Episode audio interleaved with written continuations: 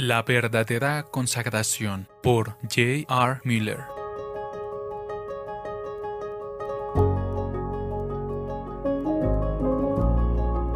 Él es el Señor, que haga lo que bien le parezca. Primero de Samuel 3:18.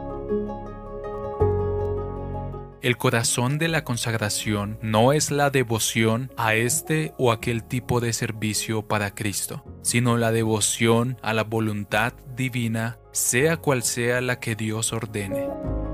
Puede no ser alguna forma de actividad, a veces es simplemente una espera tranquila. La consagración no es traer muchas almas a Cristo, ni asistir a muchas reuniones religiosas, ni enseñar o predicar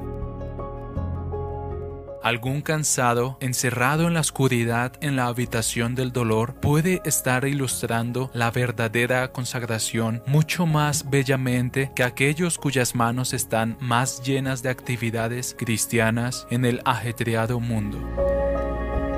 La consagración es la devoción a la voluntad de Dios, es la disposición a hacer no lo que queremos hacer en su servicio, sino lo que Él nos da que hagamos. Job dijo, Desnudo salí del vientre de mi madre y desnudo volveré allá. El Señor dio y el Señor quitó. Bendito sea el nombre del Señor. Job 1:21 Padre, si es tu voluntad, aparta de mí esta copa, pero que no se haga mi voluntad, sino la tuya. Lucas 22:42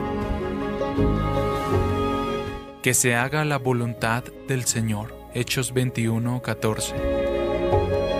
Tu camino, no el mío, oh Señor, por muy oscuro que sea. Guíame con tu propia mano, escoge el camino para mí.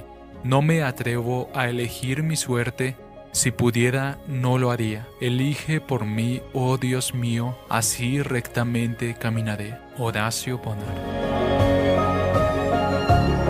traducido por Canal Edificando de Grace James.